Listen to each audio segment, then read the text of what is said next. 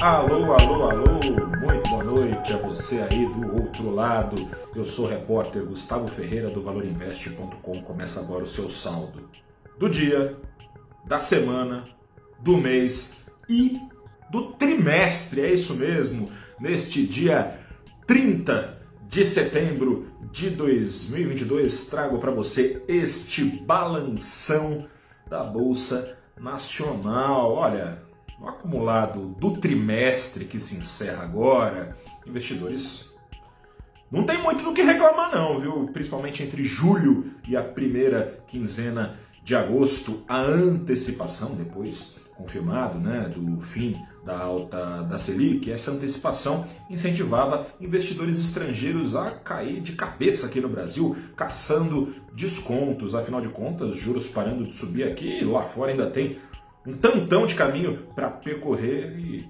tem feito esses juros e essas perspectivas futuras de juros feito sangrar as bolsas de Europa e Estados Unidos, bem diferentemente da bolsa do Brasil, com investidores estrangeiros puxando ações para cima. Mas aí tem aquela regrinha, né, entre o boato e o fato no mercado e o que subiu no boato começou a empacar justamente no fato confirmado, o estacionado da Selic nesse mês aqui aos 13 0,75% ao ano, a cena externa começou a se impor. Começou a se impor conforme juros internacionais apertam o passo da inflação e conforme dados de inflação e atividade vão desenhando um cenário preocupante, recessivo e talvez mais recessivo do que já era esperado para o decorrer dos próximos meses e do próximo ano, assim sendo as ondas globais de aversão ao risco passaram a respingar aqui no Brasil e a se revezar com esses pregões de caça por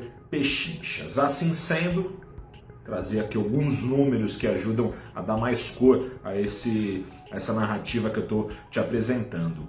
De 30 de junho, último dia do semestre uh, passado, 30 de junho até metade de agosto, o Ibovespa disparou 15%.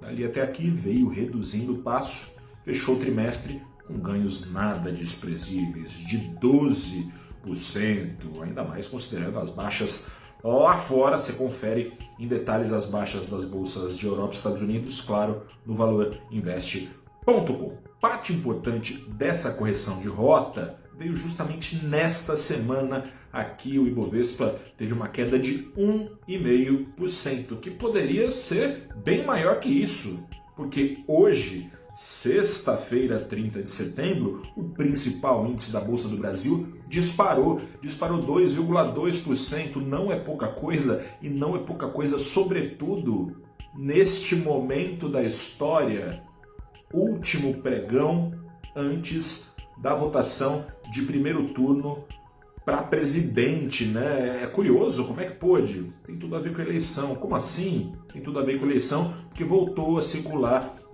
no mercado uma leva de boatos envolvendo o nome do economista, ex-presidente do Banco Central durante o governo Lula, ex-ministro da Fazenda durante o governo Temer e querido pelo mercado, boatos de que Henrique Meirelles está alinhavado com o ex-presidente Lula para voltar caso sua liderança, liderança de Lula, se confirme, liderança nas pesquisas se confirme nas urnas. O mercado reagiu muito bem a isso, caçando descontos, esperando que num eventual governo Lula a responsabilidade fiscal fale mais alto Henrique Meirelles, que é o pai do teto de gastos, aliás, confuso, né? Ele é o pai do teto de gastos, Lula tem falado que vai derrubar o teto de gastos. Como é que fica?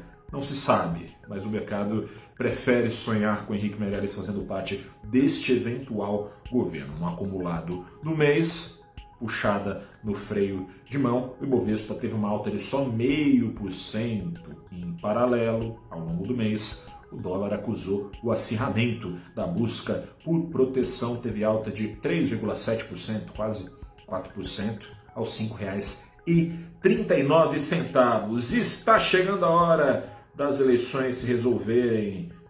Vai ter segundo turno? Vai se confirmar que Lula fica à frente de Bolsonaro? Quanto à frente de Bolsonaro? Ou será que vai ter revira, reviravolta? E o que, que isso tem a ver com a Bolsa? Às nove da manhã da segunda-feira, já com o resultado da votação em primeiro turno, te convido a conversar comigo em mais um programa Abrindo os Trabalhos. Estaremos lá, o André Jusbel, da SVN, ele é analista, líder de ações, de investimentos em ações, renda variável da SVN, e também o Flávio Conde, que é analista de ações da Levante. Estaremos fazendo um pente fino nas ações brasileiras em como elas devem reagir a depender do resultado que na noite anterior terá sido definido na votação em primeiro turno à presidência aqui no Brasil. E claro, você é minha convidada, meu convidado, às nove da manhã, então, o resultado das eleições e a Bolsa. Como é que fica? Às nove da manhã, no programa Abrindo os Trabalhos, no canal do Valor Invest no YouTube, no Facebook, no Twitter, no LinkedIn e no Instagram ao vivo. Mande as suas perguntas, imagino que você tenha várias, as dúvidas, afinal de contas, são grandes, né? Buscaremos respondê-las a contento. Um grande abraço, boa eleição, é a festa da democracia, né? Que seja uma festa. Grande abraço, boa noite, até a próxima.